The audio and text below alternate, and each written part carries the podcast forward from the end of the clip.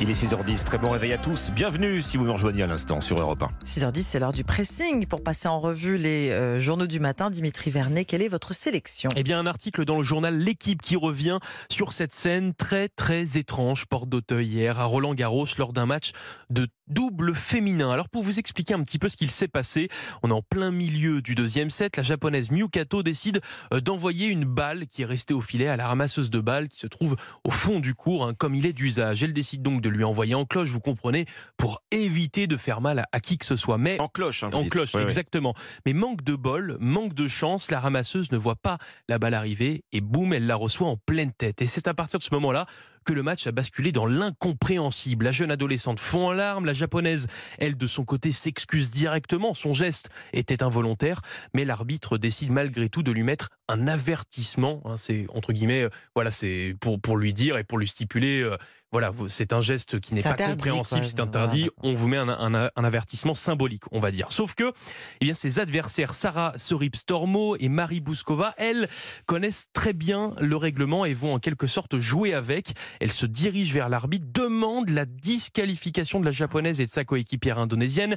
L'arbitre, là, ne sait plus trop quoi faire. Il appelle donc un officiel pour trancher, déterminer ce qu'il doit faire. Et là, incroyable, eh bien, les deux joueuses, Miyukato et l'indonésienne, sont disqualifiées et oui, vous ne rêvez pas pour un geste involontaire. Les deux joueuses se retrouvent éliminées de Roland Garros. Les pleurs changent de camp. C'est bien la japonaise inquiète, inconsolable, inconsolable. Alors cette scène, elle pose beaucoup de questions. Hein. C'est vrai que tout le monde a été un petit peu pris de court, tout le monde a été un peu surpris. Surtout que le règlement, bah, lui, il est aussi un petit peu flou dans ce genre de situation.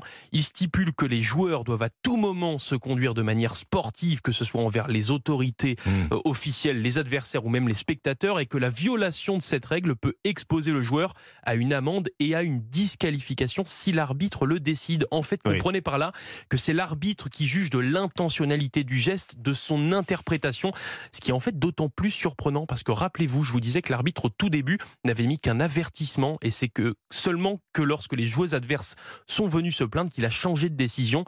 Bref, c'est à n'y rien comprendre et sincèrement, je ne sais pas ce que vous en pensez. Mm. J'ai quand même beaucoup de peine pour la joueuse japonaise. Bah, impitoyable, les adversaires en tout exactement, cas. Exactement, parce qu'elle euh. n'a clairement pas fait exprès. Euh, elle n'a même pas fait un geste de colère. On a déjà vu, en fait, bien pire au tennis, tennis sans sanction cette fois-ci. Bah, oui, allez-y. Une paire de doubles, j'avais terminé.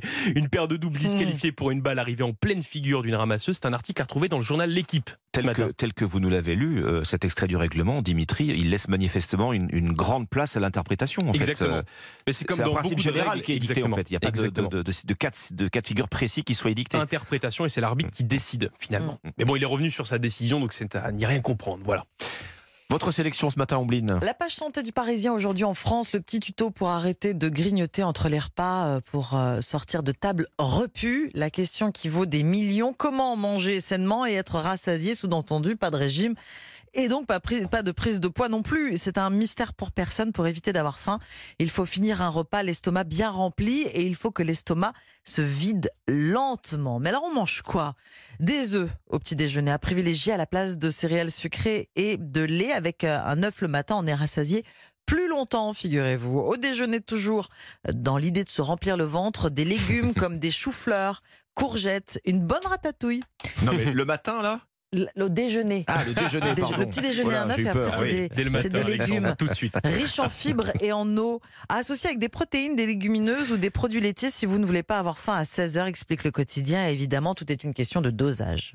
Cela va sans dire. C'est aussi une question de temps. Il faut 20 minutes pour être rassasié lors d'un repas, donc prendre le temps de manger, de mastiquer et de boire de boire de l'eau, Alexandre. L'idée encore, c'est d'augmenter le volume gastrique, bien sûr.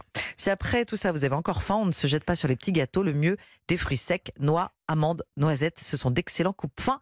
Évitez les fringales, c'est possible, dans le Parisien, aujourd'hui en France. Vous snackez, vous?